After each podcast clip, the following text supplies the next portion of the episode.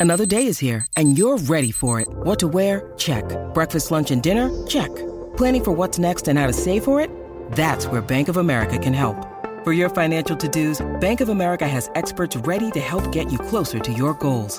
Get started at one of our local financial centers or 24-7 in our mobile banking app. Find a location near you at bankofamerica.com slash talk to us. What would you like the power to do? Mobile banking requires downloading the app and is only available for select devices. Message and data rates may apply. Bank of America and a member FDIC. When you need mealtime inspiration, it's worth shopping Kroger, where you'll find over 30,000 mouthwatering choices that excite your inner foodie. And no matter what tasty choice you make, you'll enjoy our everyday low prices, plus extra ways to save, like digital coupons worth over $600 each week. You can also save up to $1 off per gallon at the pump with fuel points. More savings and more inspiring flavors make shopping Kroger worth it every time. Kroger, fresh for everyone. Fuel restrictions apply.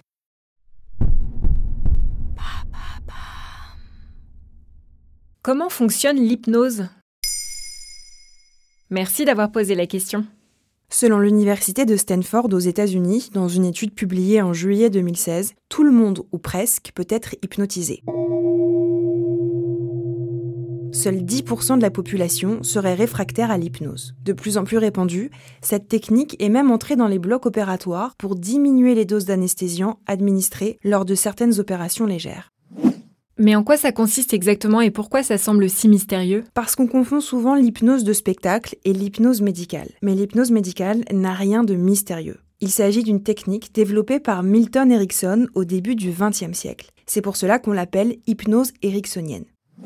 En fait, l'hypnose permet d'entrer dans un état de rêverie et de relaxation que nous connaissons déjà. Le thérapeute crée seulement les conditions qui permettent d'entrer dans cet état naturel de dissociation.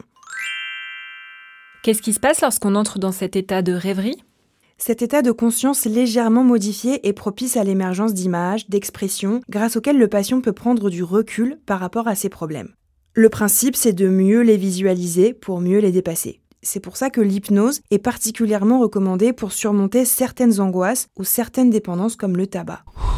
Toujours selon les chercheurs de l'université de Stanford, l'hypnose aurait pour effet de réduire l'afflux sanguin dans le cerveau et donc de réduire l'activité de certaines zones du cerveau. Les patients hypnotisés seraient plus en mesure de se concentrer sur une seule tâche sans se soucier de l'environnement. Lors de la séance, le patient est guidé par les mots du thérapeute, des paroles persuasives qui vont lui permettre de se plonger dans son inconscient pour y puiser des ressources dont il n'avait pas conscience. Justement, est-ce qu'on reste conscient pendant la séance? Bien sûr, le patient entend ce qui se passe et garde un souvenir de la séance. Il peut d'ailleurs sortir de cet état d'hypnose quand il le souhaite. En revanche, la perception de l'espace-temps et le tonus musculaire sont modifiés car la personne entre dans un état de relaxation profond. Question importante, est-ce que ça marche vraiment? Ça dépend des personnes. Mais selon Milton Erickson, la réussite d'une séance dépend surtout du degré de coopération du patient. L'hypnose amplifie une faculté naturelle. Toute personne qui coopère peut donc entrer en hypnose. L'hypnose fait partie des thérapies brèves. La durée dépend donc des problématiques abordées. On estime qu'en moyenne, il faut compter une dizaine de séances pour traiter une problématique particulière. Et est-ce qu'il s'agit d'une pratique reconnue par la médecine? Oui, l'hypnose est reconnue comme une technique médicale par l'Ordre des médecins depuis 2005. Elle est enseignée à la faculté de médecine depuis 2001 et elle est scientifiquement prouvée car on a démontré grâce à un IRM qu'elle modifie l'activité cérébrale et induit des réactions neuronales et physiologiques. Comment on fait pour choisir son hypnothérapeute? Comme la formation à l'hypnose est très hétérogène et que le statut d'hypnothérapeute n'est pas régulé, il est recommandé de se tourner vers un professionnel de santé, comme un médecin, un psychologue ou une infirmière qui a ajouté l'hypnose à sa formation initiale. C'est l'assurance d'être face à un praticien qui respecte une certaine déontologie. Les tarifs peuvent varier en fonction des praticiens, mais il faut compter une centaine d'euros pour une séance à Paris et aux alentours de 50 euros pour une séance en province.